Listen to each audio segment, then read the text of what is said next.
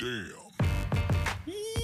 Leute, was geht und damit herzlich willkommen zu einer neuen NFL Season Episode und zwar Episode 51 hier bei Steak and Lobster. Hier bekommt ihr Woche für Woche den besten NFL Content, den wir zu bieten haben, egal ob Ergebnisse, Trades und News. Bei uns seid ihr genau richtig. Updates haben wir auch und auch mein Partner in Crime, Romme. Richtig, da bin ich doch. Miami ist eingefroren. So, wir sind äh, eigentlich nicht gut gelaunt, aber irgendwie NFL bringt ja trotzdem Spaß, von daher, ich habe hab immer gute Laune beim NFL-Pod.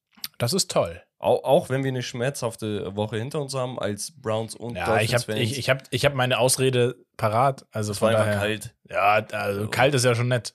Ja, So, aber naja, wir äh, haben ja heute einiges vorbereitet. Wir haben die Highlights der Woche, unter anderem auch das All-Pro-Team oder die All-Pro-Teams ähm, mit drinne, ein kleines Spielchen, Stats, Costa Fasganis. Dann haben wir das Hauptthema, die Wildcard-Round ist vorbei. Die Playoffs gehen weiter, also die nächsten Divisional Begegnungen, Round. genau, die Divisional Rounds. Und dann haben wir noch äh, Becks Power Ranking und eine kurze, Kurze, Geschichtsstunde. Kurze. Ganz kurz, ganz kurz, okay. Äh, ja, Ich würde sagen, genau. äh, wir schnappen gar nicht lang. Jumpen rinne in die Highlights der Woche. Und zwar, liebe Freunde, haben wir zunächst einmal das ja traurige, aber auch wohlverdiente Karrierenende von Jason Kelsey, dem Center der Eagles, der Goat des ähm, Tush-Pushs, ne? ähm, wo sie einen Touchdown bei einem Yard oder zwei Yards rausgekriegt haben. Der Bruder von Travis Kelsey, der eigentlich gar nicht Kelsey heißt, es wird tatsächlich Kels ausgesprochen. Kels. Kels Kels. kommt komplett falsch rüber. Ähm, und ja, der sagt,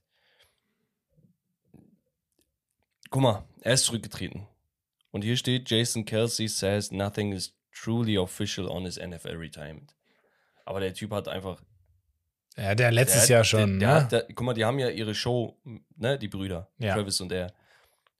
Und da haben die so drüber geredet und dann irgendwann meinte er sowas wie, es war eine grandiose Karriere oder sowas, ne? Sowas wie Hell of a Ride, so mäßig. mhm. Und während er das sagt, Bro, er war, er hat fast geweint, Digga. Er war so auf, er hatte Kloß im Hals, konnte nicht reden, so. Und sein Bruder hat einfach so, ja, yeah, Mann. Ja, Mann. So auf den gemacht, so auf, Digga, die wissen es ist vorbei. Und Ja. jetzt sagt er, I didn't announce it. Auf den. Aber die haben auch hier reingeschrieben, so, das wird die nächsten Wochen dann offiziell auch Ja, werden. Große Karriere hinter sich. Riesenlegende jetzt, ne? Also so oder so auch einen Ja. Titel geholt und so weiter und so fort. Geiler Typ. Machen wir weiter. Und zwar Head Coach Mike Tomlin plans to return to the Steelers. Der Kollege möchte von sich aus nicht zurücktreten oder abtreten. Der möchte Steelers Coach bleiben. Ich möchte auch vieles. Aber irgendwie ist, sind die, ist Pittsburgh komisch drauf. Also, Pittsburgh ist ein Team, was die letzten 70 Jahre oder so drei Coaches hatte. Mhm. Die, wenn sie einen Coach haben, die bauen 20, 25 Jahre mit dem auf. Mike Tomlin, obwohl er immer noch aussieht wie 40, der ist schon Ehrlich? seit 16 Jahren Head Coach. Oder 14, irgendwie so. ja. Der, der, der Kollege hat in seiner gesamten Steelers-Karriere noch nie eine, eine Saison mit unter 500 beendet. Also immer einen positiven Rekord gehabt. Und selbst dieses Jahr, ohne Quarterback, seien wir mal ehrlich, sind sie in die Playoffs gekommen. ja, ist crazy. Haben sich dann jetzt verabschiedet, da kommen wir noch später zu. Aber bei, um Gottes Willen, Digga, du kannst auch Mike Tomlin nicht vor die Tür setzen. Und der hat jetzt auch nochmal gesagt, so, ich, von mir aus, ich möchte nicht weg. Ich, ich plane zurückzukommen, Mhm. was wiederum heißt, er rechnet damit. Und ja, also wenn, wenn sie ihn feuern, die begehen den größten Fehler, den sie so die letzten Jahre machen können. Sag ich dir offen und ehrlich. Für mich als Browns-Fan in der Division, ne, ähm, in der AFC, ich würde mich freuen, wenn er weggeht. Ja, ja, verstehe verstehe Aber es gibt nicht viele bessere Coaches halt. Ja. So, aber gut, ähm, Dann haben wir die Saints. ja, äh, die haben sich mit O- OC Pete Carmichael getrennt, äh, sage ich auch ehrlich, der bisschen problematische Saison gehabt mit der Quarterback-Position. Derek Carr neu da gewesen, hat sich auch verletzt. Jason, äh, James, äh, James Winston ähm, hat gespielt, so teilweise mal hin und her. Du, so ein bisschen underachieved, könnte man schon sagen, aber sie hatten auch, ja, äh, ja, ist okay. Also die Saints sind eigentlich kurz davor, Playoff-Team zu werden. So, die müssen halt jetzt nur ein, zwei Ventile drehen, sag ich. Und wenn sie sagen, okay, Offensive Coordinator hat nicht so hingehauen, ja, gut. Aber er hat jetzt auch nicht den schlimmsten Job gemacht. So, weißt du, ist halt wahrscheinlich so ein bisschen auch im Einvernehmen gewesen. Ähm, wir haben noch eine News zu Bill Belichick, der nicht nur ein Interview bei den Falcons hatte, sondern ein zweites wohl jetzt hinterher. Und das ist vielleicht ein Thema, Rommel. Ich weiß nicht, wie es dir geht, aber wenn wir hier über Bill Belichick reden, du lädst ihn ja nicht zum zweiten Interview ein, um ihm zu sagen, Bill, war schön mit dir, aber wir haben, wir haben einen anderen Coach. Es sieht höchstwahrscheinlich, es wird höchstwahrscheinlich darauf hinauslaufen, dass der vielleicht bei den Falcons landet. Und die Falcons haben ja schon, hatten sie nicht sogar, waren das die, nee, das waren die Commanders. Sorry, ich habe es vertauscht. Ja, die Falcons auf jeden Fall äh, ein heißer Kandidat für Bill Belichick. Großstadt, ähm, Riesenfangemeinde, hat wirklich besonders in der Offensive einige Talente wie Kyle Pitts und Bijan Robinson und sowas, mhm. wo du sagst, ey, das können die besten Spieler auf ihrer jeweiligen Position sein. Und deswegen super, super Station. Es ist kein komplettes Rebuild-Team wie, keine Ahnung, die Panthers oder so. Ja. Sondern es ist ein Team, wo du weißt, okay, da fehlt eigentlich nur ein Quarterback und ich kann ein bisschen was aufbauen. Ich hatte mit einem Kollegen gesprochen und er meinte, ja, aber Bro, warum soll er da hin? Warum, warum nicht irgendwo hin, wo, wo du sagst, okay. Ins gemachte Nest. Und, genau, und danach auf Next Level bringen. Beispiel Eagles. Nick Sirianni hat jetzt in, ich glaube, zweieinhalb Jahren oder so, drei Jahre, wo er da ist, zwei oder drei Jahre, ähm, war jetzt einmal in den, im Super Bowl, einmal halt mit 10-1 gestartet, danach ein bisschen abgefallen, den Playoffs jetzt rausgeflogen. Natürlich unglücklich, ne? Aber theoretisch kann er das. Er ist aber halt auch ein Coach, der nicht so aggressiv die Playcodes gestaltet. Ja. Ne? Also der ist mehr so im Background auch teilweise. Ähm, Bill Belichick würde damit auf jeden Fall einen Super Bowl-Contender auf Anhieb kreieren. Problem ist, warum sollte er das nicht woanders können? Warum, warum war er bei den Patriots, wenn er unbedingt zu einem Contender wollte? Warum hat er sich die Tom Brady, after Tom Brady-Ära, warum hat er sich das gegeben? Das heißt, er hat da auch versucht, was Neues zu machen, egal ob er 72, 73 Jahre alt ist. Das heißt, die Falcons sind eigentlich nur ein Quarterback away, um wirklich anzugreifen. Die haben einen hohen Draft-Pick. Desmond Ritter, ich finde ihn nicht verkehrt. Ne? Er ist natürlich kein Franchise-Quarterback in dem Sinne auf dem Level von Josh Allen oder auch Justin Herbert oder selbst Jordan Love und äh, CJ Stroud. Ja. Aber er ist ein Quarterback, dem kannst du ein bisschen was managen. Ja, gut, ist ja auch, es ist theoretisch ja auch einer auf dem Markt. Und zwar? Quarterback. Ah, Russell Wilson, sagst du? Ja, ich würde jetzt nicht so viel ausgeben, ehrlich gesagt. Ähm, ja, aber nur so, ne? Also theoretisch. Ja, äh, rein theoretisch, theoretisch schon. Ah. Ja. Ähm, wir haben dann aber natürlich noch ein anderes Teamrommel, was äh, auch einen neuen Headcoach sucht. Ähm, und zwar sind es die äh, LA Chargers, die bekanntlich interessiert an Jim Harbour sind. Wir wissen, die Harbour Family, Family ne, äh, der Coach der Ravens beispielsweise. Ähm, das ist ein Coaching-Tree, der ist geisteskrank. Äh, und ja, Jim Harbour hat erst neulich jetzt im College mit Michigan den Titel gewonnen in der NCAA. Äh, ist sehr, sehr, sehr heißer Kandidat bei den LA Chargers. Mhm. Und der Typ ist auch halt so eine, schon eine Legende. Also, wenn wir über Pete Carroll und sonst was reden, ne, der aus dem College rübergegangen ist, dann ist Jim Harbour wirklich auch ein Coach, der das machen kann. Hatte tatsächlich schon ähm, als Head Coach äh, bei den, ich glaube, ähm, ähm, 49ers ähm, gearbeitet, drei Jahre, zwischen 11 und ähm, 14. Als Player war er Pro Bowler, ne, ähm, geiler Typ, wenn, wenn er das schafft. Er war Coach of the Year in der NFL 2011. Ich glaube, das war das Jahr, wo sie mit, ähm, wie hieß er? Boah, jetzt habe ich den Namen vergessen, der hier bei der Hymne nicht aufgestanden ist. Ach so, ja, ja, ich äh, weiß. Ja, mhm. mit ihm, ähm, glaube ich, bis in den Super Bowl gekommen ist. Wäre ein super kranker Kandidat für die Chargers, wenn du dem Superstar Quarterback gibst, ein, zwei offensive Waffen hinstellst, weil die haben jetzt ein bisschen Probleme mit den Wide Receiver Contracts und sowas, ne? Die haben alle nur noch ein Jahr und sowas. Ähm, der könnte auch eine Menge verändern. Genau, das dazu. Wollte ich nur mal erwähnt haben, weil das auch ein Gigant ist, ne? So, dann haben wir Tour, äh, Tour Tagovailoas Bruder, Tauloa Tagovailoa. Das ist so witzig, weil die Abkürzung bei das ist einfach das U und das A vertauscht. Ja, Tau und Tour, ähm, genau.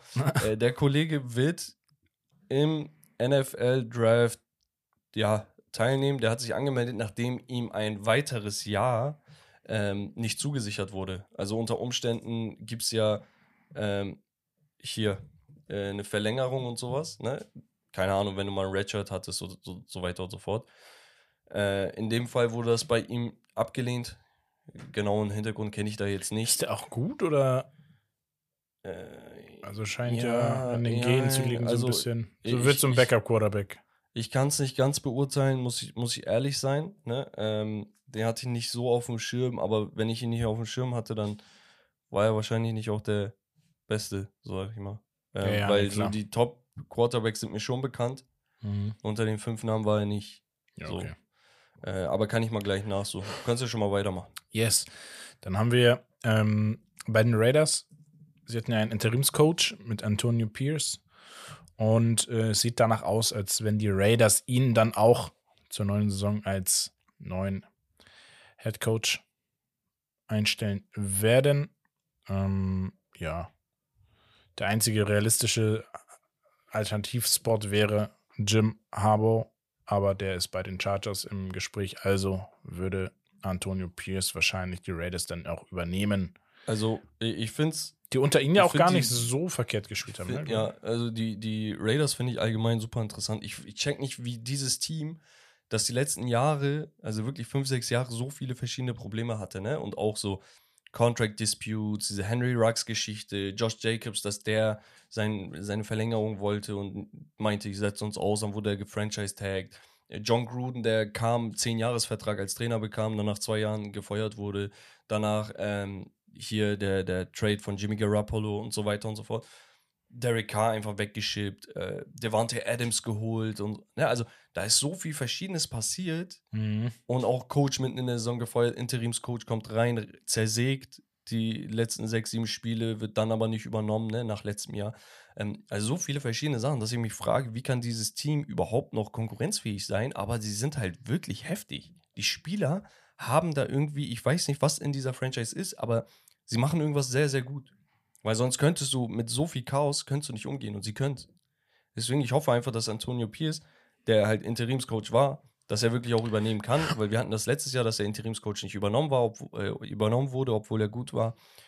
Ich hoffe einfach, da kommt ein bisschen Stabilität rein und nicht so viel Chaos. Ich habe gerade noch mal ähm, hier den Bro von Tour rausgesucht, Taulia ähm, Tagovailoa. Der war jetzt ähm, vier Jahre bei Maryland, nachdem er ein Jahr bei Alabama war. Ähm, da hat er fünf Spiele gestartet, äh, gespielt, hat aber zwölf Mal nur geworfen. Das heißt, er kam nur als Backup mal rein oder wenn sich mal jemand verletzt hat für einen Spielzug und so. Ich glaube, das Jahr wollte er sich anrechnen lassen, ne, Ah, weil er da okay. nicht richtig gespielt hat. Ähm, das Folgejahr ist er, hat er einen Transfer gehabt. Transfer, da kann man auch immer noch so ein bisschen was rausholen, dass man ein Jahr anhängen kann.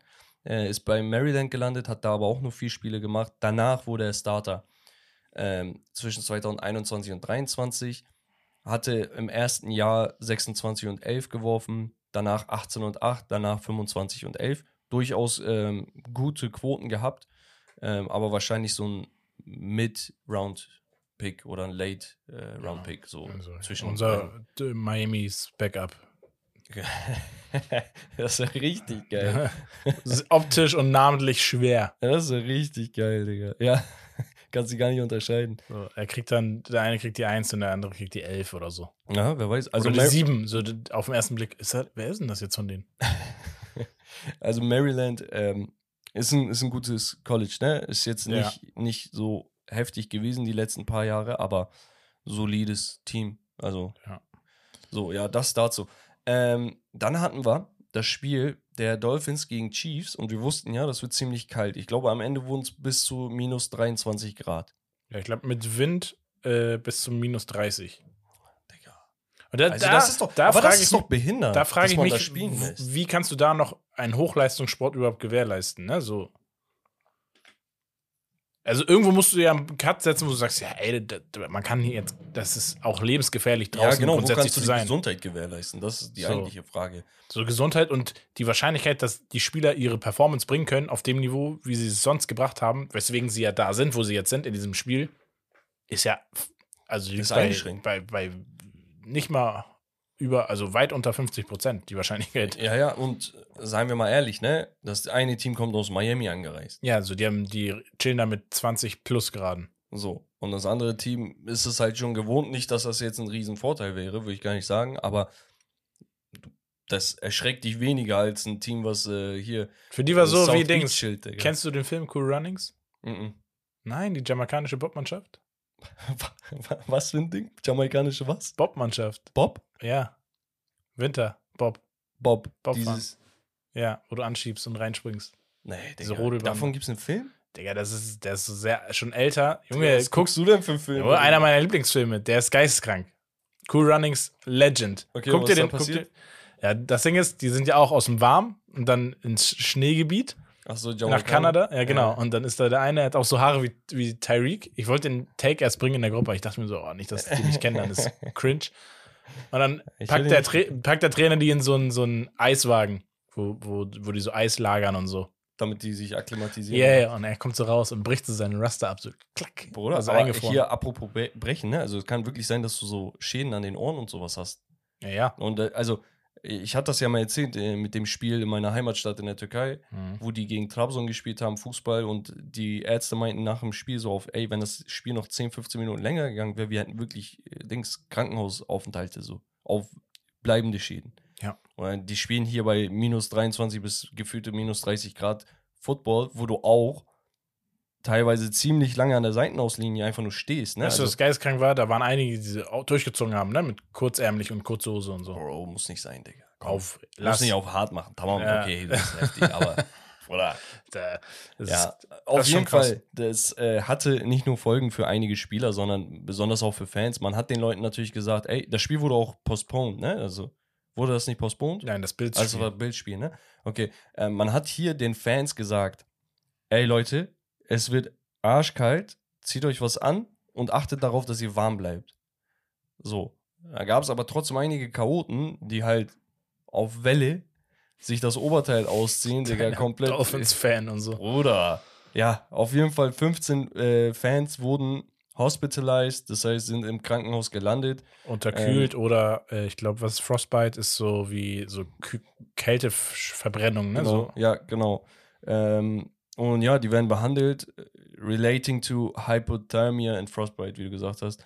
Ja, viel Spaß. Ähm, Krankenhaus, Digga. Natürlich, wir wünschen alles Gute, aber sagen wir mal ehrlich, äh, die Ja, Leute, die sich ehrlich. Oberteile ausziehen, sind dumm. Die Leute, die halt im Krankenhaus gelandet sind, weil sie einfach, weil die Jacke nicht warm genug war, kann man nichts machen. Weißt du? Ja. Aber Ey, wie, wie gesagt, es ist schon ein bisschen anzuzweifeln, dass es angepfiffen wurde.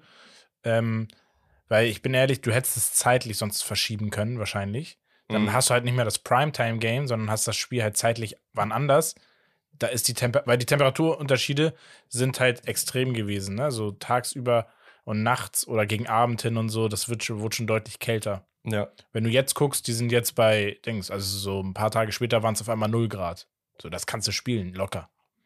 Und das ist schon kalt. Also, Ja. wir reden hier von minus 20 bis minus 30 Grad, Digga. Auf, was ist das für ein Level von Kälte? Weißt du, was ich meine?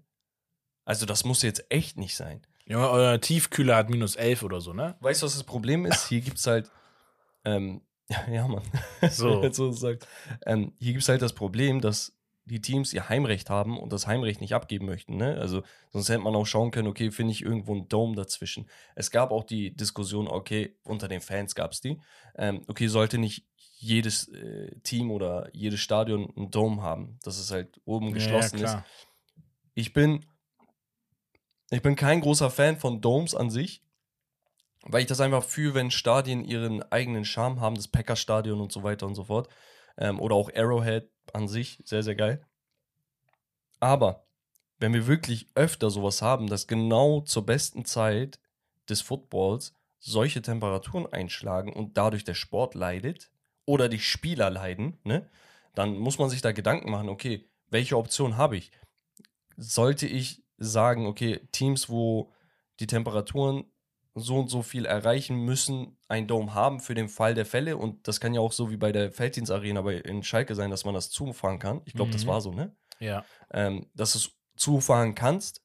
Du kannst es ja öffnen, wenn das Spiel beginnt, aber zumindest vorher, dass nicht überall Schnee und Eis rumliegt äh, und auch die Windböen nicht reinfliegen. Äh. Oder du sagst einfach, okay, mache ich mir Gedanken darüber, dass ich die, die, die Playoffs vor oder nach hinten ziehe. Kannst du ja auch machen. Du musst ja nicht direkt Stadien verändern und die komplette Atmosphäre da kaputt machen, sondern sagst, ey, zwei Wochen nach hinten, drei Wochen nach hinten, was auch immer, dann ist das so. Ähm, dann schaust du da, dass die Spieler sich ein bisschen erholen können, einige Spieler von Verletzungen zurückkommen können und so weiter und so fort.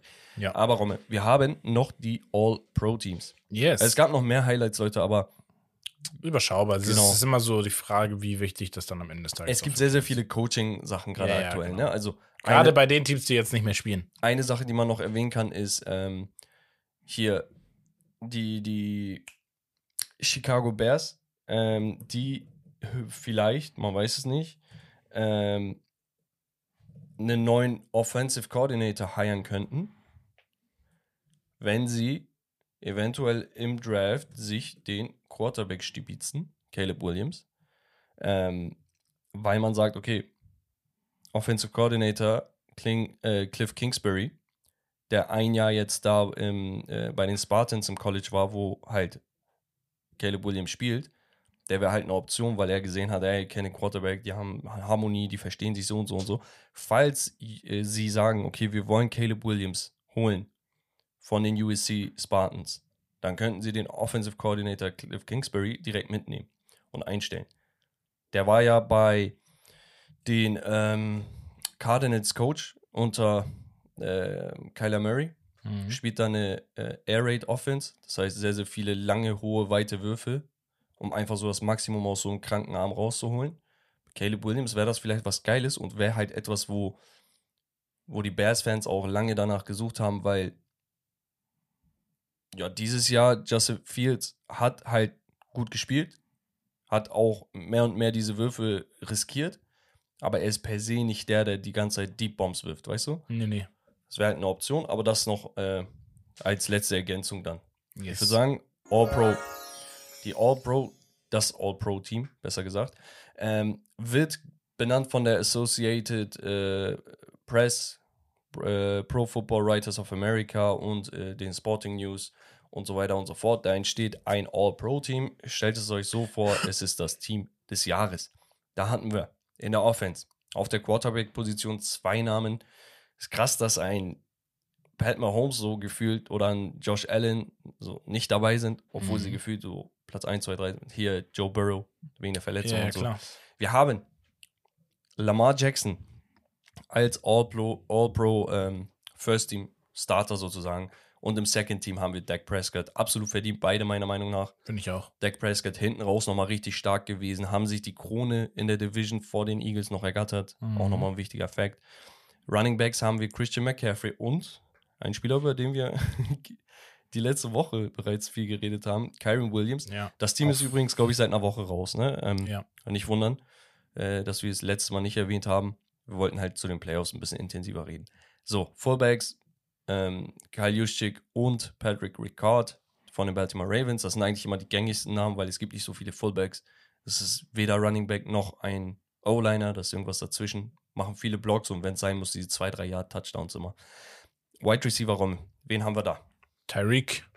Tyreek Hill, CeeDee Lamb und deutsche Wurzeln. Alman Ra. Amon Ra St. Brown von den Detroit Lions hat es geschafft ins First Team. Im Second Team ist AJ Brown von den Eagles, Puka Nakua als, Ja, man, Rookie, Digga. als Rookie, Geisteskrank. Brandon Ayuk von den 49ers und Mike Evans, Evans, Evans von Evans. den Bucks. Weißt du, über wen ich mich Tampa. hier am meisten freue? Äh, natürlich Amon Ra, ne? Aber Brandon Ayuk, Bruder. Ich finde, der liefert so stark ab und der ist so, er wird so wenig besprochen und thematisiert. Ich finde schon krass, weil der ist so ein Typ, einfach aus dem Schatten heraus, ne? Hat er sich Jahr für Jahr für Jahr verbessert. Man wusste, er ist ein sehr, sehr guter Spieler, weil der wurde auch relativ hoch gepickt damals in der ersten Runde, 25. Pick. Mhm. Ähm, aber da war halt so die, die Kittel und Debo Samuel und McCaffrey Show und dies und das. Und der Typ hatte einfach dieses Jahr 1342 Yards und sieben Touchdowns, ne? Ähm, ganz by the way. Genau. Wir hatten George Kittle gerade angesprochen, Tight End Nummer 1. Tight End Nummer 2 wurde Sam Laporta als Rookie von den Detroit Mhm. Lions, der, glaube ich, knappe 900 Yards und 10 Touchdowns als Tight End hat. Ne? Also 900 Yards sind so vergleichbar mit 1300, 1200 bei einem Wide Receiver. Ja. Und das als Rookie, muss man mal klar kommen, sehr, sehr, sehr, sehr stark. Ja, aber krass. Left Tackle, wahrscheinlich der beste Left Tackle der Liga, Trent Williams, der ein bisschen auch in die Jahre schon gekommen ist. Der ist jetzt 35, aber das geht noch vollkommen klar auf der Position. Ähm, Tyron Smith ist von dem Second Team der äh, Left Tackle von den Dallas Cowboys. Dann hatten wir jo äh, Joe Tooney, Left Guard von den Kansas City Chiefs und Tyler Smith im zweiten Team von den Dallas Cowboys. Jason Kelsey hat es trotzdem noch gemacht. auch krass, ne? Crazy, ja. äh, und Frank äh, Ragnow von den Detroit Lions. Dann Zach Martin, Right Guard und Chris Lindstrom von den Atlanta Falcons. ja. Panay Sewell von den Detroit Lions, der kam jetzt vor drei Jahren, glaube ich, in, in die Liga und hat schon zwei Pro Bowls und ein First Team All Pro als Left Tackle. Da sieht man halt, wenn du wirklich einen talentierten Left Tackle oder Right Tackle im Draft findest, dann pickst du den verdammt nochmal hoch. Er war siebter Pick im 2021er Draft und du Mhm. siehst, wie sich das auszahlt, weil das macht den Job von einem Jared Goff halt viel, viel einfacher, ne? Und Ja, klar. riesen Impact. Und Lane Johnson, ich glaube, der ist äh, 33 von den Eagles, der hat auch nochmal ein äh, Second Team gemacht. Defense. Da haben wir Edge Rusher.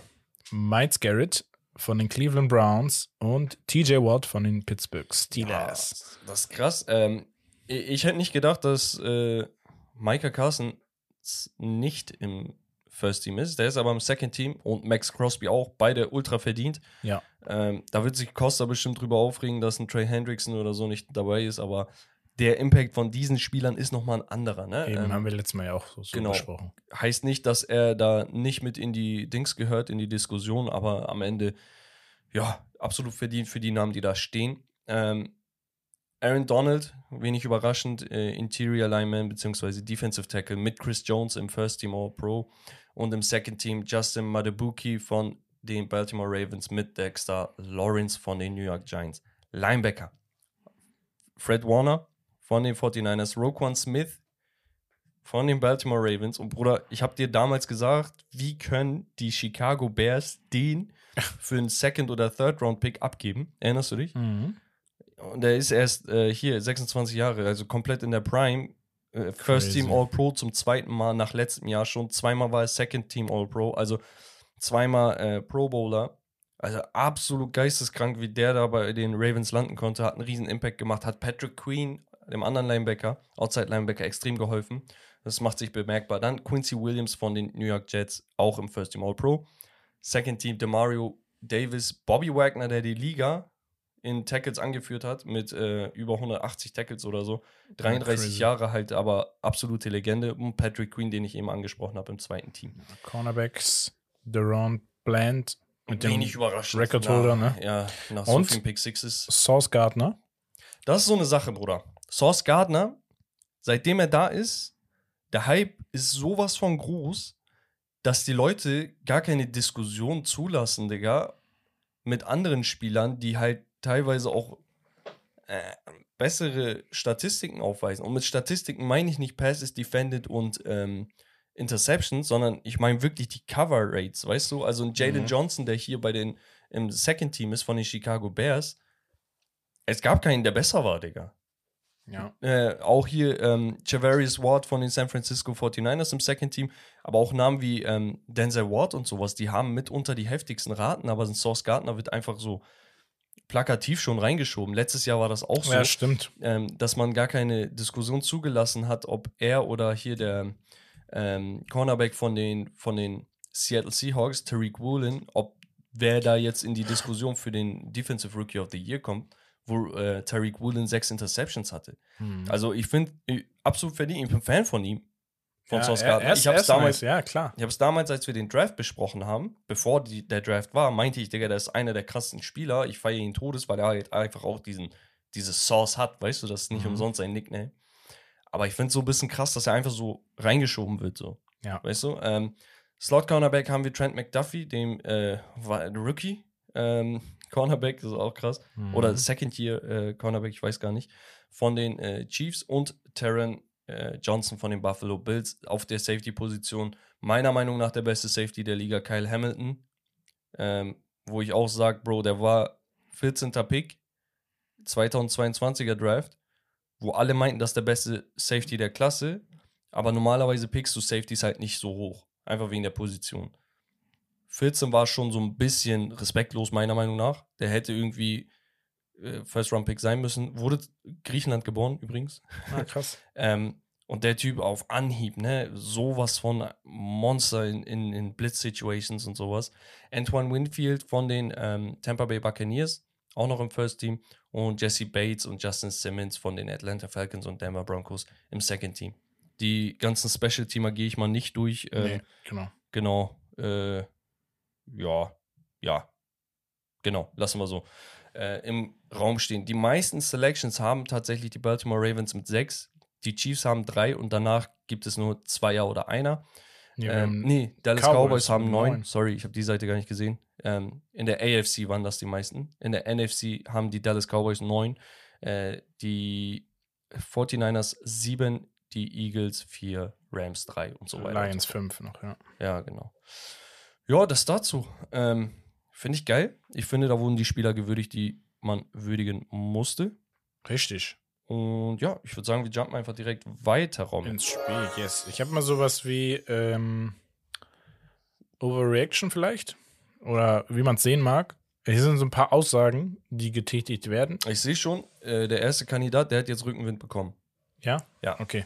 Das wäre jetzt nämlich die erste Frage an dich gewesen. Die Aussage ist: Should this be the end of the Mike McCarthy era bei den Dallas Cowboys? Wo ich auch sage, also Jerry Jones ist so ein Owner, ähm, der nicht gerne seine Coaches feuert. Der gibt ihnen die Verträge für zwei, drei Jahre und steht dann auch wirklich dahinter. Finde ich geil. Ich finde, ein Coach braucht auch Zeit, innerhalb von zwei Jahren zu erwarten, oh, wir landen im Super Bowl und so ist Quatsch. Egal welches Team du übernimmst. Ähm, selbst wenn ich jetzt sagen würde, okay, irgendwer übernimmt die Chiefs, natürlich, die Ambitionen sind die eine Sache, aber die Spielphilosophie umzusetzen und sowas ist eine andere. Das braucht einfach so ein bisschen Mashing-Time, weißt du? Ja. Deswegen finde ich es gut, dass sie sagen, okay, McCarthy hat besonders in der zweiten Hälfte eine überragende Saison spielen lassen. Ne? Ähm, kommt bei den äh, Spielern an, das, das merkt man ihm auch an, hat das äh, Beste aus Dak Prescott rausgeholt, auch wenn sie äh, sich nicht gut präsentiert haben äh, im, in den Playoffs. Äh, wo ich sage, ey, ganz ehrlich, die Ansätze sind da, du hast zwölf Siege geholt, arbeite dran, mach weiter. Er hat sowieso nur noch ein Jahr. Also warum sollte ich ihn feuern, ihm voll viel Abfindung noch zahlen, ne? Um Mhm. dann einen neuen Coach nächstes Jahr zu suchen. Wenn jetzt aber Bill Belichick zu haben wäre, ne? Oder ein Mike Tomlin, selbst ein Pete Carroll, ich würde mir schon ein bisschen Gedanken machen. Haben sie wahrscheinlich auch und sind zum Entschluss gekommen, wir bleiben dabei. Ja. So, das dazu. Dann kommt zur nächsten Frage. Sind, seh's grad. sind die Browns besser ohne Bullshit, Deshaun Bullshit. Watson? Bullshit, Bullshit. Also wer, wer, wer das glaubt, der ähm, schwimmt wirklich komplett an den Browns vorbei und mit dem äh, hier, Da sieht man es aber. Nee, mit, mit Spaß. dem, was die, was die Media sagt, weißt du so? Mhm. Ähm, jeder, der in Cleveland ist, ist der Meinung, dass Deshaun Watson auf jeden Fall unser Quarterback ist, für jetzt und für die Zukunft. Wir haben den Typen einen riesen Vertrag gegeben, was nicht heißen soll, dass wir auf Krampf jetzt mit ihm weitermachen oder sonst was, sondern wir wollen mit ihm weitermachen. Wir haben noch gar nichts gesehen von dem, was er kann. Und wir reden hier von einem potenziellen Top 5 Quarterback in der Liga, der erst äh, 28 Jahre alt ist. Wir wissen, die Prime eines Quarterbacks ist zwischen, keine Ahnung, 27 bis äh, 34. Und er ist gerade mittendrin. Wir haben die komplette Prime, haben wir, ihn- haben wir ihn abgesichert. Und äh, ich mache nicht so einen Trade mit drei First-Round-Picks, um zu sagen, ey, sie, sind wir ohne ihn besser. Also, ganz by the way, wir haben dieses Jahr sechs Spiele mit ihm gespielt und 5 zu 1 Record gehabt. Ich weiß, wenn man sich die Statistiken anschaut, dann gibt es einige Quarterbacks, die statistisch gesehen besser sind. Ähm, gar keine Frage, er hat 7 und 4 geworfen. Ne? 1000 Mhm. Yards in sechs Spielen. Äh, ist jetzt nicht irgendwie eye-popping oder so, ne? Aber Der Typ hatte eine lange Sperre, war Rusty letztes Jahr, äh, hat 3 und 3 die Saison beendet. Dieses Jahr hat er 5 und 1 gehabt. Warum soll ich das Kapitel jetzt schon beenden, Ja. wenn er gerade Anzeichen dafür gibt, dass er besser wird? Vor allem reden wir von einem Quarterback, der das letzte Jahr, was er komplett gespielt hat, die Liga in Yards angeführt hat mit 4800, 33 Touchdowns, 7 Interceptions bei 70% Quote. Also, ja, ich gebe ihn nicht ab. Auf gar keinen Fall. Ja. Und man hat auch gesehen, ey, so geil diese Joe Flacco-Geschichte war, wie, wie sehr uns gepoppt hat, Digga, auf gut Deutsch. Ja. Er wird back-to-back zwei Pick Sixes. Das Spiel war danach gelaufen, kompletter Momentum-Switch. Äh, so, weißt du, also am Ende des Tages, ich check's auch, wenn neutrale Fans sagen, ja, aber schau dir das mal an, du wurdest von einem Team geschlagen, das immer noch einen First-Round-Pick von dir hat im nächsten Draft. Ne, auf, die geben deren Quarterback ab, kriegen zwei First-Round-Picks, die sie schon genutzt haben, haben noch einen für nächstes Jahr und schlagen dich. Ne? Schon krass. Aber wir wissen, diese Browns-Geschichte dieses Jahr war sowieso komplett von Injuries geplagt. Dass wir überhaupt dabei waren, war ein Wunder.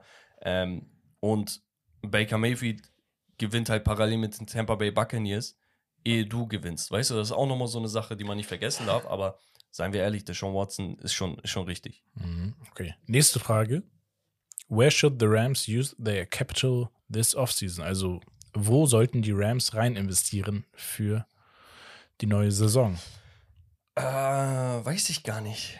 Also ich, ich müsste mir das im Detail anschauen. Ich würde auf jeden Fall, ähm, Weil sie haben einen relativ soliden Quarterback. ja, Sie haben einen sehr soliden alle die Wide Receiver an sich sind äh, geisteskrank. Wide Receiver, haben sie stabil. Sie haben einen stabilen Running Back. Ähm, Romme, das ist tatsächlich eine schwierigere Frage, als ich es mir vorgestellt hätte. Ja. Mm, Man muss sagen, sie haben höchstwahrscheinlich die meisten Schwächen in der Defensive. Und da würde ich mir tatsächlich einen Pass-Rusher für die Zukunft wünschen. Im Draft gibt es da auch so einige Namen, auch wenn dieser Draft e extrem offensiv äh, dominiert wird, was selten der Fall ist. Ähm, sehr viele Wide Receiver, Qu Quarterbacks und so weiter. Ähm, O-Liner kann nie schaden. Ne, wenn ich jetzt Ja. nochmal das Maximum aus Stafford die letzten Jahre rausholen möchte und der Typ ist auch schon ähm, jenseits der 30er, ist 35, dann ähm, sollte ich schauen, dass ich da einen O-Liner finde für die nächsten Jahre, weil ich weiß, die hatten da, ähm, ich glaube, ein Retirement jetzt noch äh, letztlich. Wenn er weg sein sollte, dass ich einen Quarterback implementieren kann, ohne dass ich mir Sorgen mache, ob der gecovert wird oder nicht, ne? also Mhm. beschützt wird von der O-Line. Das heißt, das ist immer eine Option. Aber ich, höchstwahrscheinlich ein Pass-Rusher oder auf der Cornerback-Position würde ich da Unterstützung suchen. Ja, sehe ich ähnlich. Gut, und letzte Frage.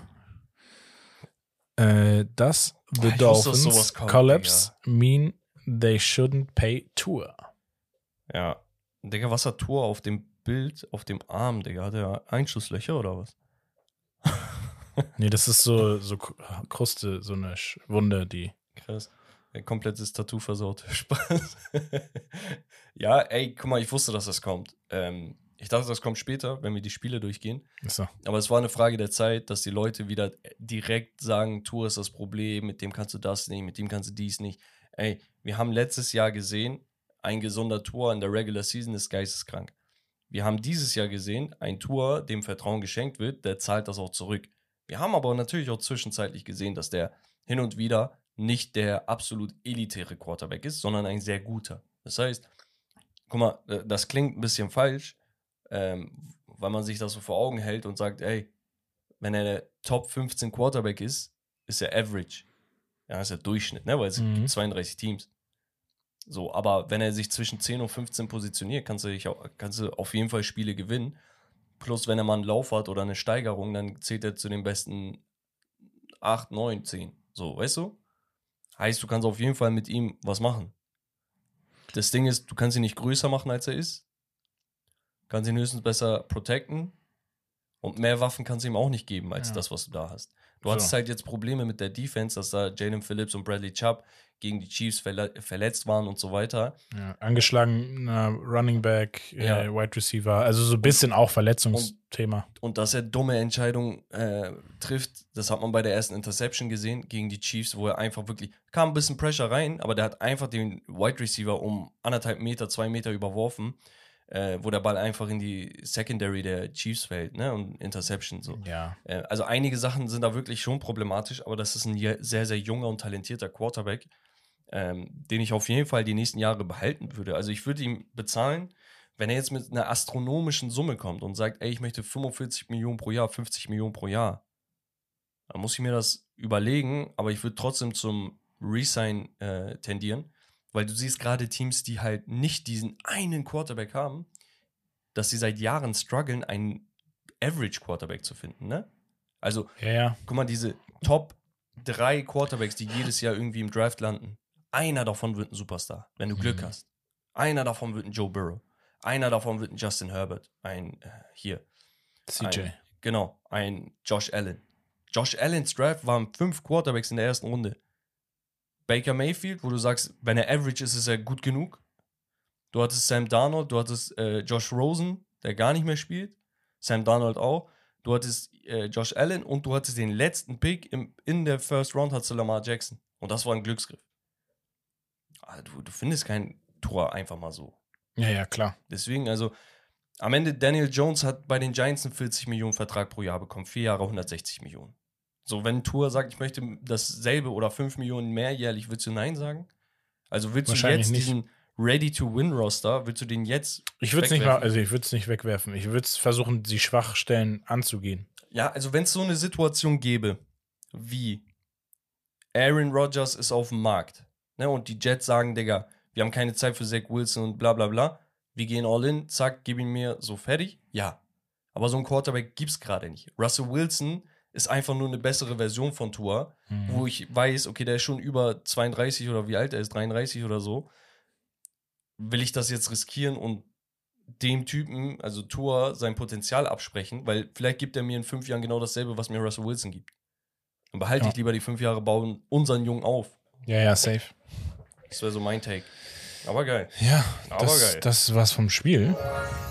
Jumpen wir rinne. Danke fürs Spiel. Wenn ihr Spielideen habt, könnt ihr sie natürlich immer an uns weiterleiten. Mhm. So, Kategorie Stats, kostet fast gar nichts. Von unserem Costa aus der Community, ihr kennt ihn vom Hören, vom Sehen vielleicht auch.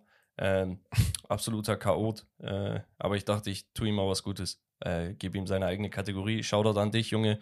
Ähm, nächstes Jahr, wenn du einen Führerschein hast, komm nach Hamburg, kriegst du erstmal einen auf den Deckel und dann vielleicht eine Podcast-Folge. Ja. Ähm, so. Bei Stats kostet er fast gar nichts. Müsst ihr euch vorstellen, es gibt immer Headlines in der NFL. Und dann gibt es diese Storylines, die so unter dem Radar sind. Sachen, die sehr interessant sind, weil sie einfach einmalig sind. Einmalig waren vor allem zwei Quarterbacks, die ihr Playoff-Debüt gefeiert haben. Es ist zum einen der Texans Rising Star CJ Stroud bei seinem Playoff-Debüt. Drei Touchdowns, keine Interception, 274 Yards, davon hat er, glaube ich, 230 oder so im, im, in der ersten Halbzeit. 16 von 21 geworfen, 157,2 Passer-Rating. Das ist absolut geisteskrank. Er und Head Coach Demico Ryan sind die ersten Rookie Head Coaches mit Rookie Quarterback Duo, ähm, das das geschafft hat, dass sie direkt im ersten Spiel in den Playoffs einen Sieg einfahren. Ah, okay. Das ist Sehr, sehr heftig. Ja. Ähm, das Team ist eines der jüngeren Teams und umso krasser diese Leistung. Ähm, dann hat er geschrieben, Christian Harris, erster Spieler mit mindestens einem Sack und, einem Sack und einem Pick Six in den äh, Playoffs seit JJ Watt im Jahre 2011. JJ Watt, der ältere Bruder von TJ Watt, der jetzt seine Karriere beendet hat. So, ein anderer Quarterback, der auch ähnlich historisch war, quasi seine Rookie-Season gespielt hat. Der hatte ein paar Snaps mal vorher, aber so. Ähm, die Rede ist von Jordan Love, der mit den Packers äh, auch einen Sieg eingefahren hat. Und zwar gegen die starken Dallas Cowboys.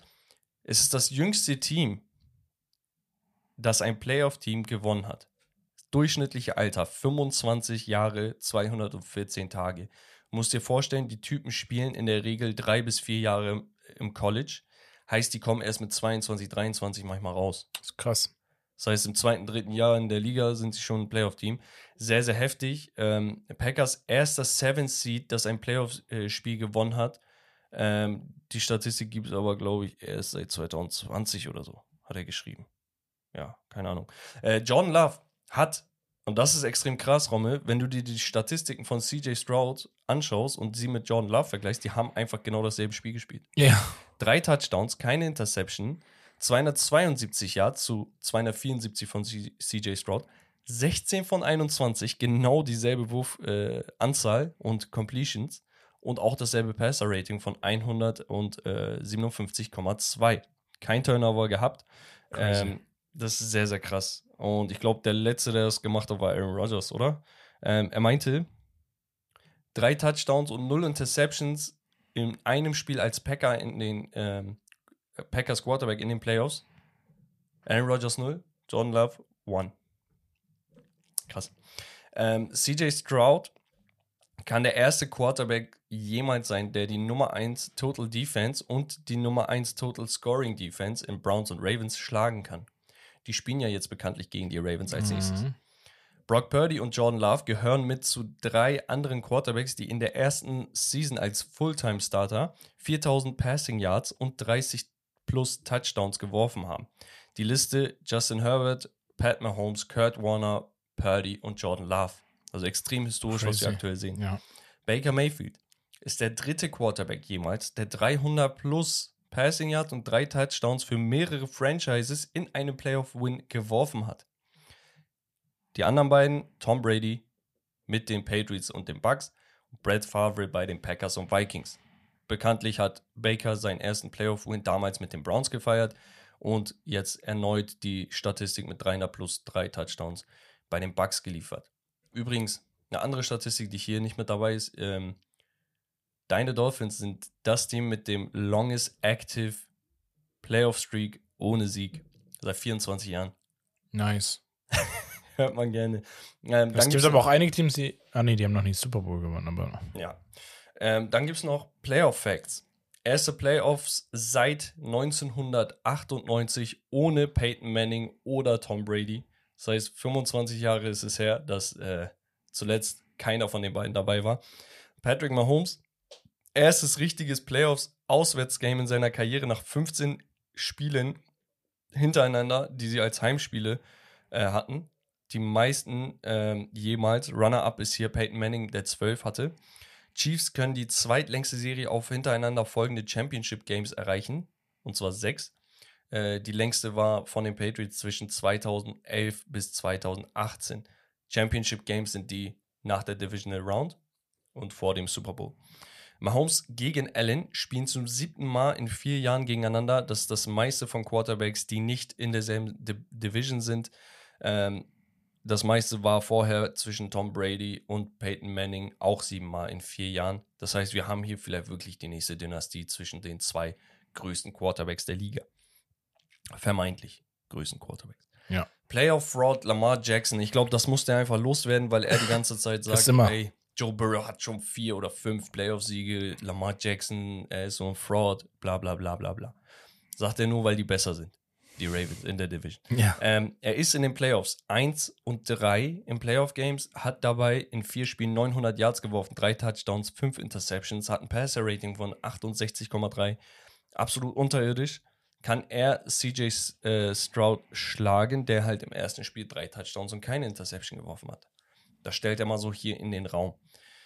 Äh, und das ist eine Statistik, die sollte man nicht underraten, ne? Aber er hatte halt auch noch nie so viel Hilfe wie jetzt. Und er hat wahrscheinlich den höchsten ähm, Career Winning Average äh, von den aktuellen Quarterbacks. Ich glaube, mit Patrick Mahomes, wenn er ihn nicht schon überholt hat.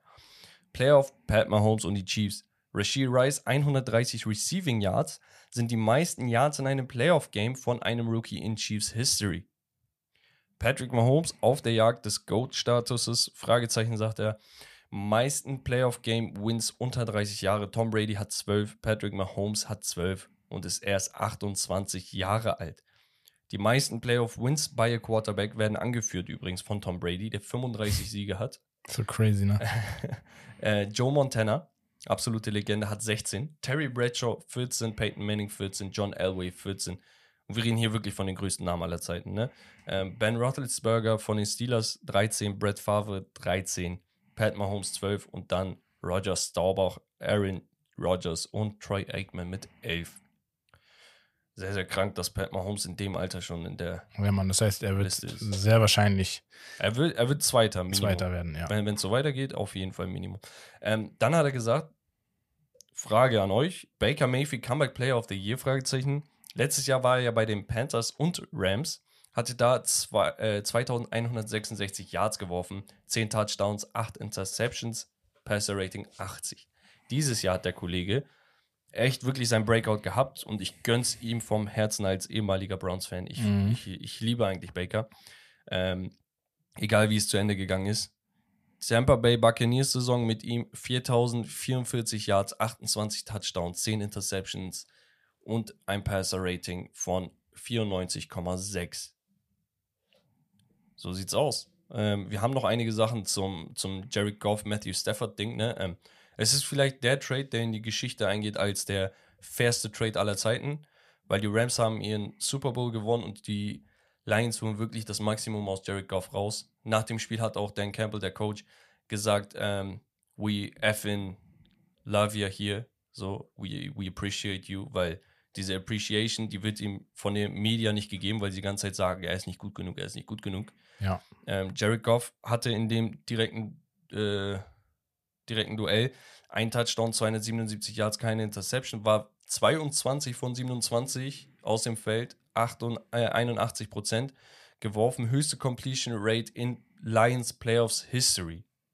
So, Matthew Stafford hingegen hatte zwei Touchdowns, 367 Yards, 25 von 36 Completions, keine Turnover. Das einmal in den Raum gestellt und dann hat er noch die Frage gestellt: Future Top 3 Wide Receiver? Fragezeichen. Puka Nakua, ein Touchdown, 181 Yards sind die meisten von einem Rookie jemals in den Playoffs. Und das bei dem Team, was rausgeflogen ist. Er hatte einfach die Hälfte der Yards, die Stafford geworfen hat. Kann man machen. Ja, vielen Dank wie immer an Costa. Costa fast gar nichts. Ihr wisst, jede Woche einige geile Stats zu den Playoffs. Und damit, Romme, jumpen wir direkt rinne in die Wildcard Round. Was ist da passiert? Ja, erstes Spiel waren deine Browns. Durften Mhm. ran gegen die Texans. Ihr galtet als klarer Favorit. Ne? Aufgrund eurer Defense. Aufgrund, naja, Aufgrund von Joe Flacco auch. ja, Joe F. Ja. Joe F.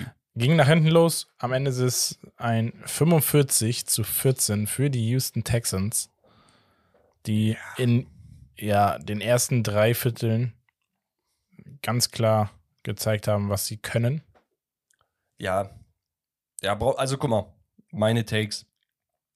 Ähm, Greg Newsom, der Slot-Corner von uns, absolut desaströses Spiel gemacht. Wirklich, da haben sich auch sehr, sehr viele beschwert. Der hat einfach, die ganzen Big Plays hat er zugelassen gefühlt. Mhm. Ähm, man hatte die eigentlich so spielerisch gewissermaßen im, im Griff bekommen. Es waren aber immer so plötzlich Big Plays.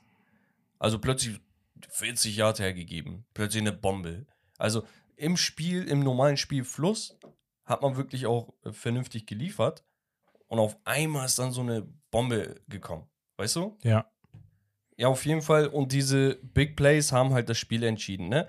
Ähm, Big Play hat besonders auch die Defense äh, haben, hatte zwei Big Plays von den Texans. Das waren die Pick Sixes, ähm, die ich glaube, Spielstand war 24-14 oder so. Man hätte mit einem Touchdown rankommen können und danach zwei Pick Sixes zu werfen, haben das Spiel komplett auf den Kopf gestellt. Die 45 war einfach nur noch mal äh, obendrein. Ich fand's krank, wie Demico Ryans gecoacht hat. Es gab eine Szene bei der einen äh, Pick Six Situation, wo er mit seinem Cornerback geredet hatte, meinte, ey, sobald der Snap kommt und äh, der Dropback von dem Quarterback, du undercuttest dein, ähm, äh, deinen Gegner. Mhm. Hat er gemacht, hat die Interception gefangen, reingelaufen. Am Ende des Tages, offensiv äh, kam zu wenig. Äh, ohne Nick Chubb läuft das Running Game nicht so, wie du es dir wünschst. Und die ähm, Rushing Defense der Texans ist ohnehin stark. Äh, sie haben jetzt auch tatsächlich Offensive Coordinator äh, Alex Van Pelt und ähm, Running Backs Coach, äh, hier, ich weiß nicht mehr, wie er hieß, er hat so einen geilen Bart, äh, Stump Stump irgendwas. Äh, den haben sie jetzt gefeuert, um einfach eine neue ähm, Schiene zu fahren und das äh, Playbook wahrscheinlich auch ein bisschen mehr auf Deshaun zu richten. Ja. Finde ich in Ordnung. Die Art und machen, Weise, ja, wie ja, man safe. sich hier verabschiedet hat, ist äh, schade, aber absolut verdient. Äh, Texans, Chapeau. Ähm, ihr kriegt einen Applaus. Ja, war schon Es ist vermutlich das Team, gegen das ich am liebsten verloren hätte. Ja, Wo weil man sag, die Sympathiepunkte einfach ja, auch, ne? es ist einfach so. Ich hatte Spaß das ganze Jahr über mit den Texans. CJ Stroud bin ich riesen Fan von. Ja, Mann, ich Ryans auch. fühle ich unnormal. Ey, ihr seid geil, habt ihr verdient. So, dann hatten wir aber dein Team, Rommel. Ja. Wie gesagt, ein bisschen thematisiert haben wir es. Ähm, ich glaube, so die Schlüsselsituationen waren halt ähm, einmal die Interception von Tura, wo du hättest so ein bisschen nachziehen können. Danach hatte nämlich ähm, Ach, die Refs waren so ein bisschen ein Thema. Ein bisschen. ja, ähm, Wurde sich auf jeden Fall auch ein bisschen aufgeregt von ja, den Fans. ja ähm, mir ist halt aufgefallen, Rashid Rice war extrem stark an dem Tag. Ja. Und mir ist aufgefallen, dass die Dolphins wirklich richtig, richtig schlecht getackelt haben. Da waren so viele Broken Tackles. Ähm, Ja. Auch so eine Situation bei 2 und 12 oder so, wo Travis Kelsey getackelt wird. Er landet aber mit dem Rücken auf den Verteidiger, steht nochmal auf und läuft nochmal zwei Yards für den First Down. Ja, da waren Ähm, sowieso so ein, zwei Situationen, auch, auch so dumme, dumme äh, Situationen, wo du eigentlich maximal ein Field Goal kriegst, weil sie den, den dritten Versuch einfach Ja. verkackt haben und du dann einfach eine, eine äh, Pass Interference Ja, ja.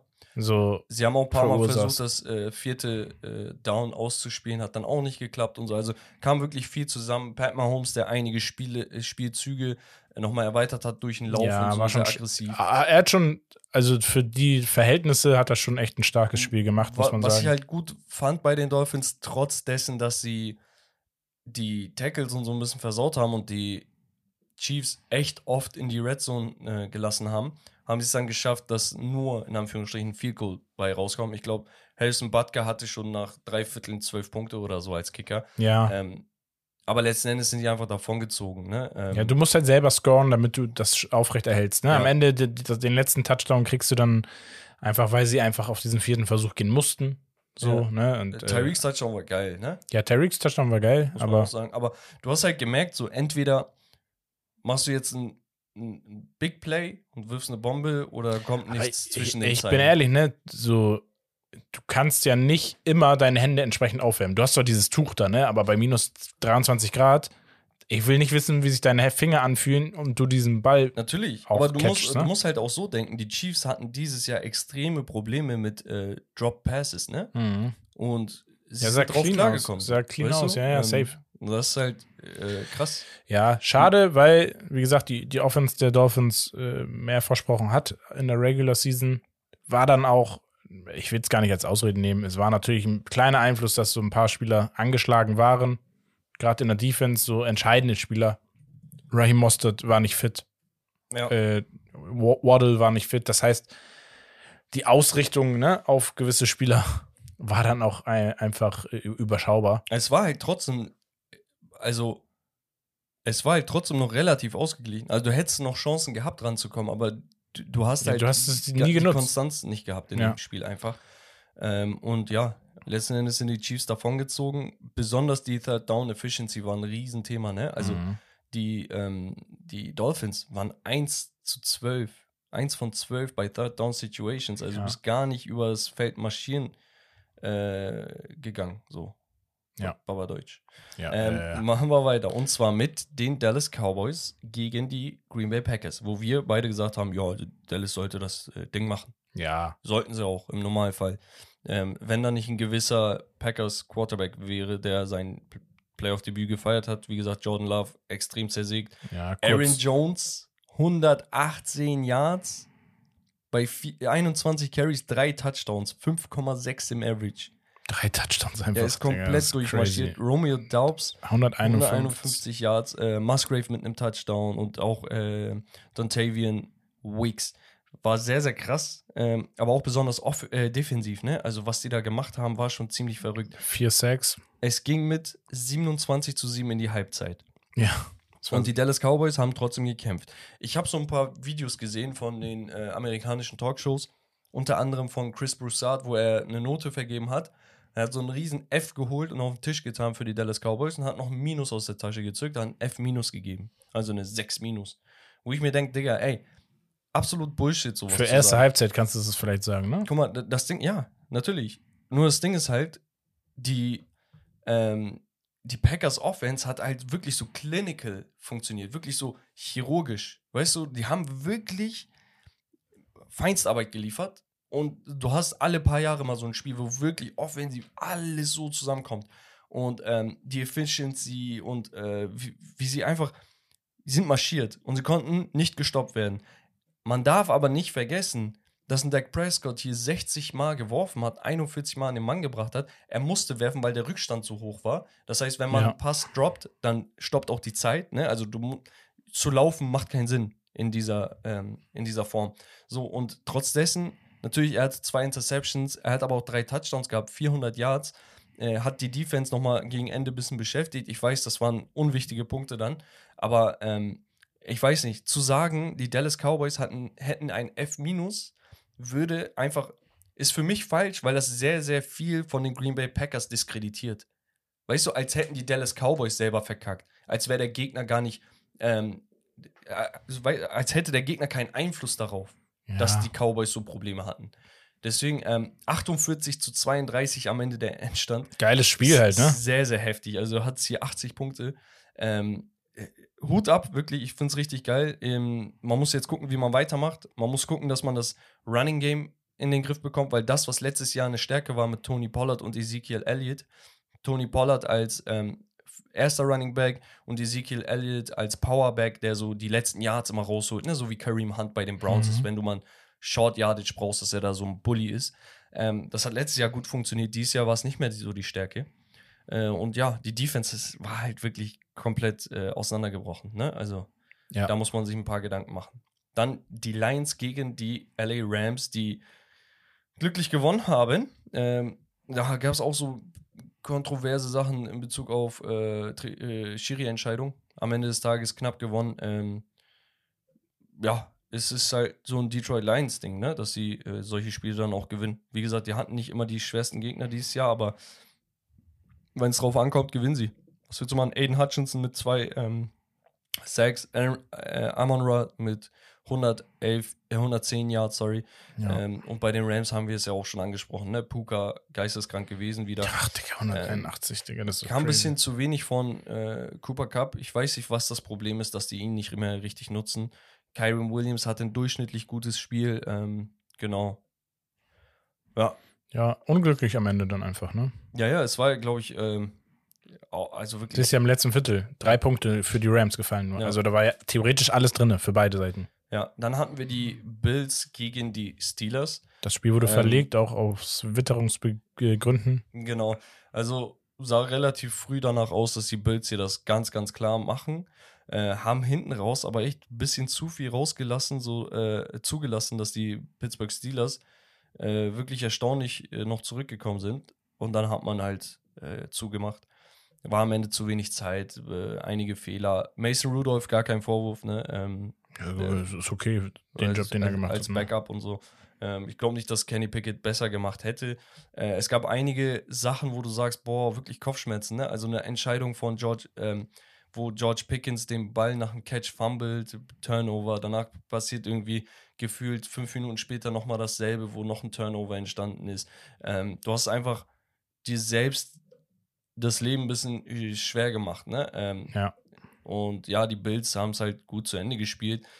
Es war nicht die ah, Dominanz, die ich mir gewünscht habe, auch wenn das Ergebnis ja ein zwei Touchdowns Unterschied, auch wenn das Ergebnis gut ist. Irgendwas hat mir gefehlt. Ich weiß nicht. Ähm, Stefan Dix hatte zwischenzeitlich einen Schlag bekommen, äh, wo man sich auch Sorgen gemacht hat.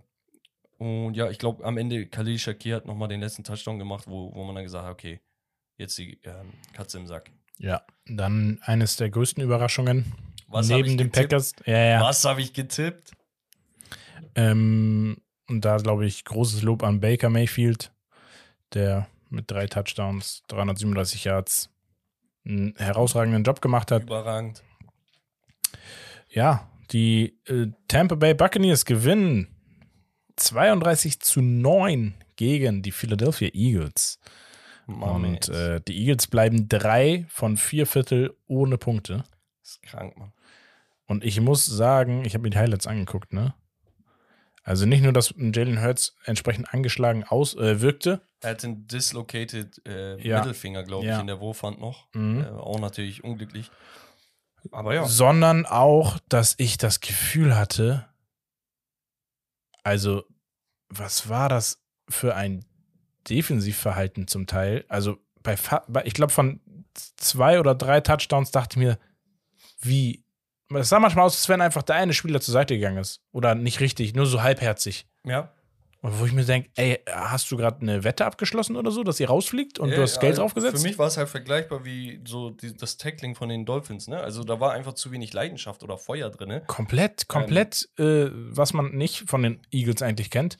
Guck mal, man hatte in der ersten Halbzeit immer noch das Gefühl, dass die Eagles hier was machen können, ne? Also es wirkte so zumindest auf mich, ne? Natürlich, man ist 10-0 äh, ins zweite Viertel erst gestartet, hat dann selber 9 erzielt und 6 äh, kassiert. Das heißt, One score. 16 zu 9 kann man alles machen. Das Ding ist, es gab eine Situation, wo Jalen Hurts einfach den Ball zu lange gehalten hat. Ähm, dann gab es einen Safety, ne, im, äh, ich glaube, was war das, im dritten Viertel, Mhm. ähm, wo du da gemerkt hast, boah, okay, komplettes Momentum ist jetzt raus. Es gab eine Tush-Push-Situation, ne, äh, Brotherly Shove, der, äh, die aufgehalten wurde, wo du auch nochmal gemerkt hast, okay, so, ähm, kommt nicht mehr viel. Aber das sind so Schlüsselmomente für mich gewesen, wo du einfach gemerkt hast, oh, okay, so die, die Situation, wo sie eigentlich dominant waren, die sind jetzt komplett auf den Kopf gestellt und das wird dir zum Verhängnis. Was glaubst du, wie viele Fourth Down sie äh, g- gemacht haben? Wer? Die Eagles. Waren versucht oder gemacht? versucht, haben sie zwei, wir haben keins geschafft. Okay, ist ja kein, kein Ding, Fourth Downs passiert. Third Downs. Sie hatten neun. Hm. Wie viel haben sie converted? Ein? Null. Null. Boah, ist ja noch schlechter als Null. meine Dolphins. Und ich sag dir ehrlich, die Yardages, die sie gemacht haben, die waren halt alle im First, äh, First oder Second Down und die waren wirklich zu 80 Prozent Einzelleistung von Devontae Smith, der ein überragendes Spiel gemacht hat, der wirklich der einzige Spieler war, wo du gesagt hast, boah, der hält gerade alle im Spiel. Wissen, AJ Brown war verletzt, hat nicht gespielt. Devontae Smith hat knappe 150 Yards bei acht äh, Catches gehabt. Ist Und crazy. du hast wirklich das Gefühl, okay, es läuft nicht, bam, er ist da. Es läuft nicht, ich werf den jetzt. Bam, er hat ihn wieder. Die ganze Zeit nonstop, auch Run after Catch und so. Er war wirklich brillant, aber es hat halt nichts gebracht. Weder die Defense konnte die stoppen, noch die Offense. Und die Buccaneers Defense muss man an dieser Stelle loben. Die haben endlich das umgesetzt, was ich das ganze Jahr über eigentlich gelobt habe, dass sie under the radar wirklich eine geisteskranke Defense haben. Und das Mhm. hast du wirklich gesehen. Ja. Und äh, ja, Hut ab. Gefällt mir. Das heißt, wir haben jetzt die Divisional Round und äh, dürfen uns auf folgende Partien freuen. Ja, Wollo, wir haben tatsächlich nur noch acht Teams im Rennen. Ne? Zwei Teams, die in der Bye Week waren, weil sie jeweils die NFC und die AFC angeführt haben vom Racket her. Das waren die ähm, 49ers und Ravens. Mhm. Die treffen jetzt einmal gegen die Packers und gegen die Texans. Okay, Richtig. das heißt, die 49ers gegen die Packers, wo man natürlich ganz klar sagen muss, die 49ers gelten hier als Favorit. Klar. So. Einzige Ding, was man sagen kann, ist, Jordan Love ist unstoppable.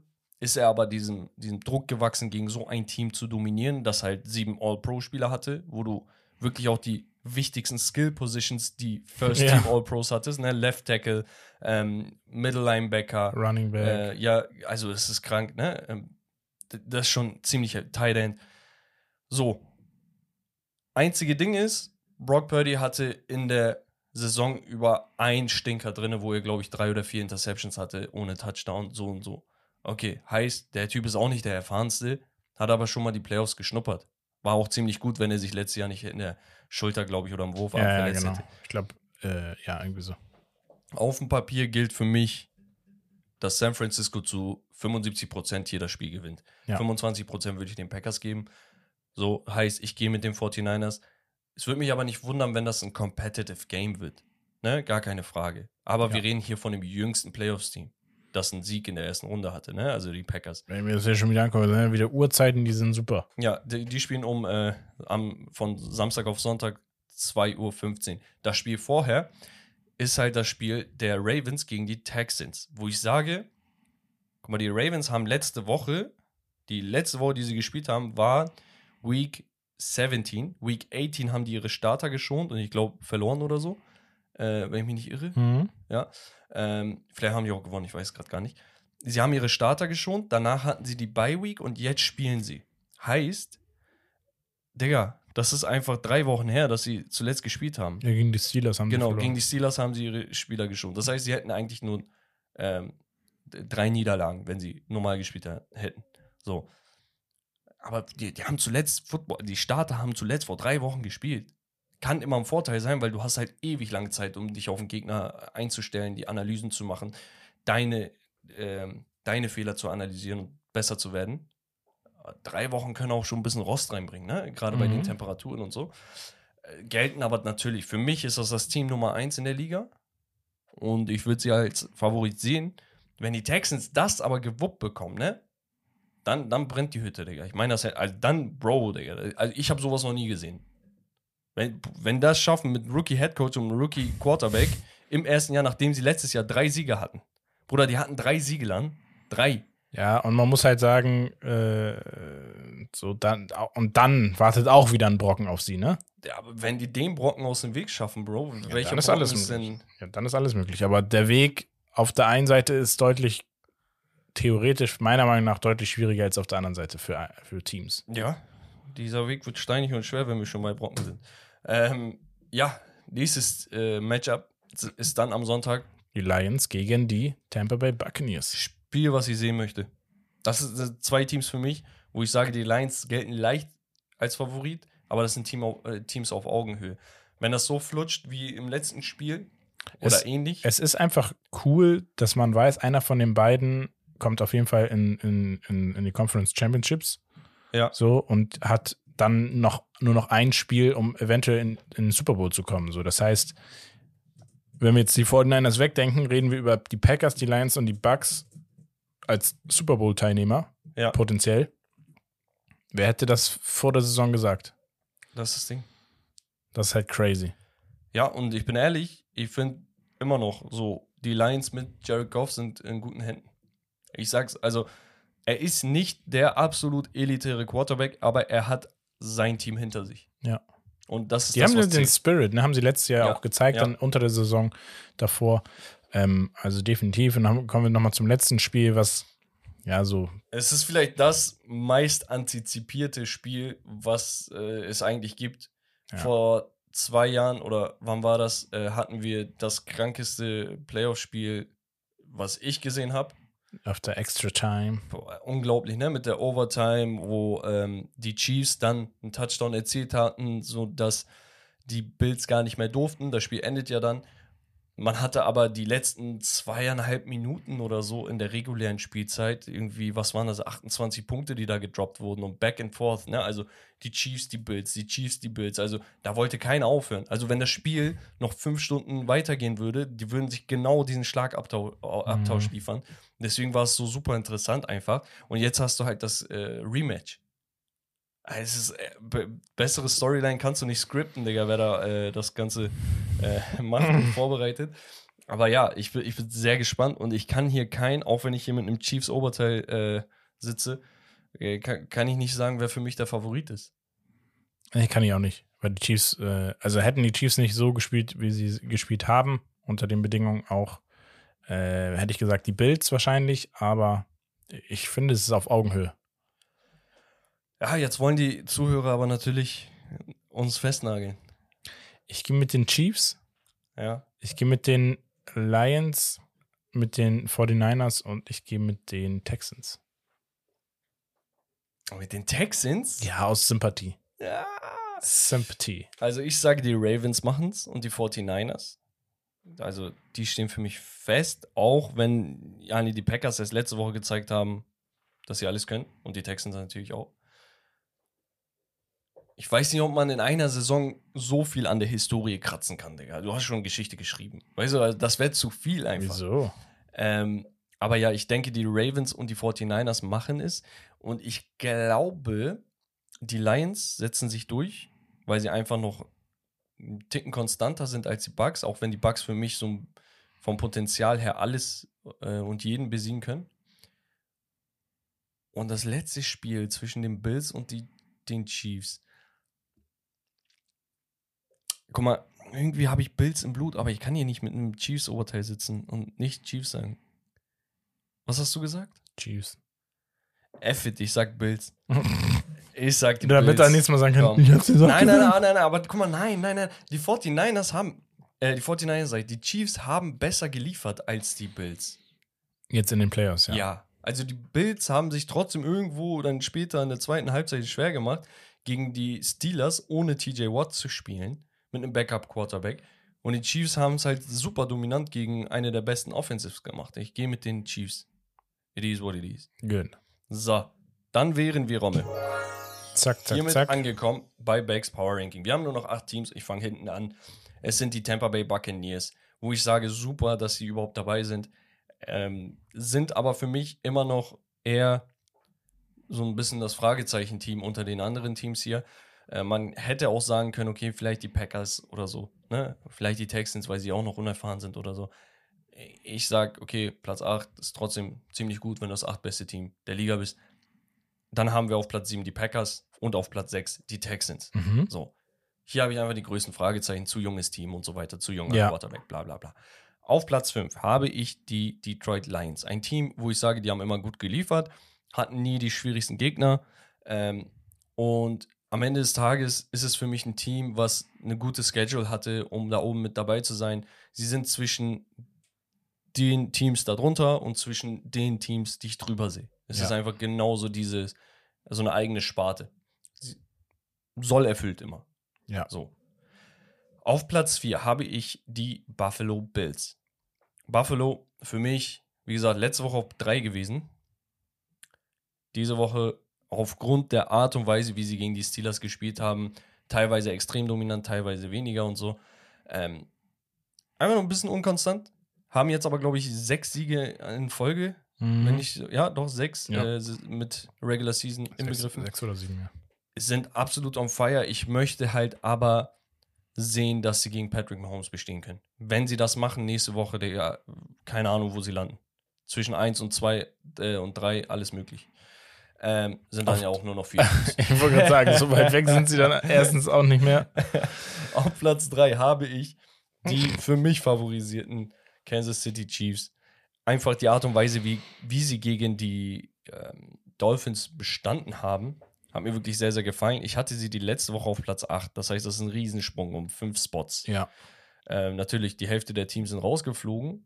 Äh, trägt dann natürlich auch dazu bei, aber es hat mir einfach gefallen, wie sie das gewuppt haben. Und die Top 2 Plätze sind für mich unverändert. Sie haben beide nicht gespielt, sind aber beide die besten Teams der Liga, seien wir mal ehrlich. Kaderstruktur, Art und Weise, wie sie gespielt haben, äh, die Konstanz, die Quarterbacks. Ne? Also die 49ers vom Team her ein bisschen stacked, bisschen mehr stacked Mhm. wenn man so möchte. Die Ravens haben aber dafür halt auch ein absolut stacked Team mit der besten, zweitbesten Defense der Liga und halt einfach einen MVP auf der Quarterback-Position. Ja. So, deswegen gleicht sich das mehr oder weniger aus. Ihr könnt natürlich für euch entscheiden, wie ihr möchtet. Und damit ganz, ganz schnelle Geschichtsstunde. Ich hau's hinterher. Ähm, es geht um Quarterback Josh Allen. Er ist natürlich einer der besten Quarterbacks der Liga.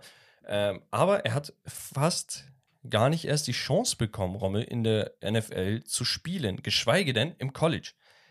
Coming out of high school hatte er nicht ein einziges College, das ihn rekrutieren wollte.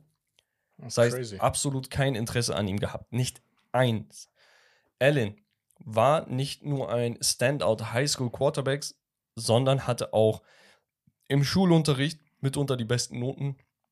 Hatte ein GPA von 3,8. Das höchste GPA, was du haben kannst, ist ein 4,0.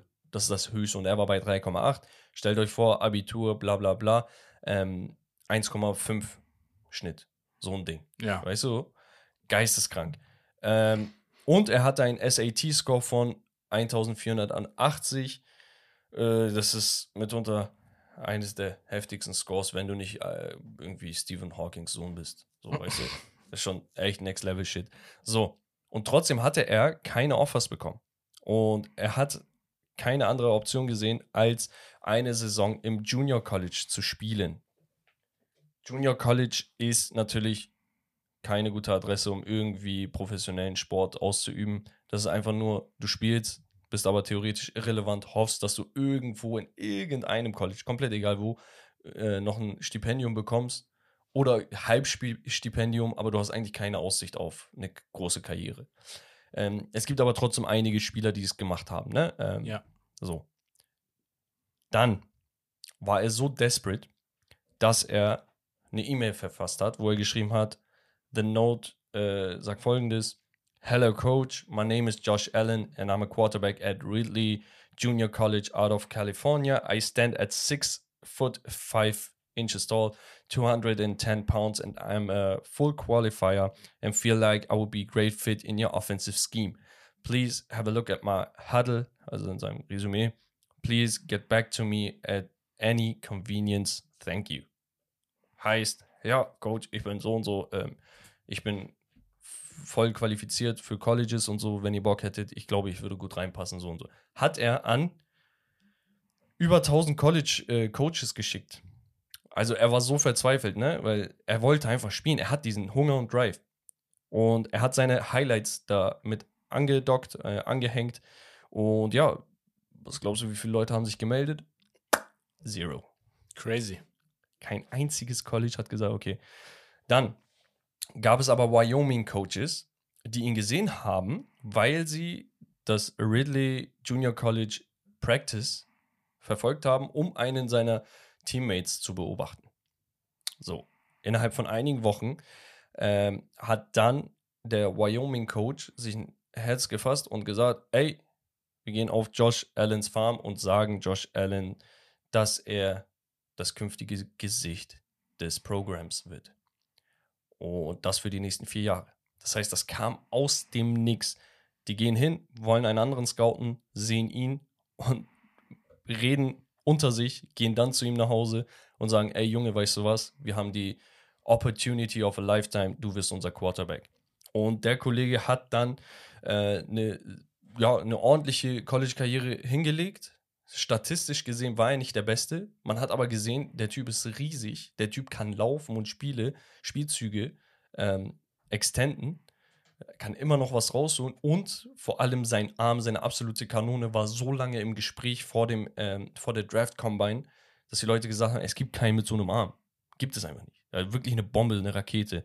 Und besonders im Idaho Potato Bowl, die haben immer so geile Namen, Wow. ähm, in, in seiner Senior Season hat er ähm, extrem überzeugt, hat sich dann 2018 für den Draft angemeldet. Today, also letzte Woche, hat Allen die Bills zum vierten AFC East Championship äh, Game in den Playoffs äh, verschafft. Ich weiß nicht, ob das ein kompletter Satz war. Aber ja, das ist die Story von Josh Allen. Wollte ich Crazy. einfach nochmal so mit Nice. äh, auf den Weg Also. geben als kleines Gimmick. Wenn, glaubt an euch. Ja, also das ist übertrieben heftig, dass solche Spieler, die heute Face of the League sind, manchmal so, so eine Hintergrundstory hatten. Ne? Also deswegen, safe. man kann immer sehr, sehr viel rausholen. Holt das Beste aus euch raus. Ähm, und ja, ich würde sagen, Rommel, wir sind am Ende angelangt. Hat wieder mega Spaß gemacht. Äh, Wir Yes. hoffen, es hat euch gefallen. Lasst gerne eine Bewertung da. Haut eure Hot Takes fürs nächste Mal rein. Da machen wir wieder ähm, die Hot Take Session. Und ja, das war's von mir, Bex und Rommel. das war's von Steak and Lobster, das Beste vom Besten, Leute. Ciao und tschüss. Hey, Und- das Beste vom Besten ist mein Part.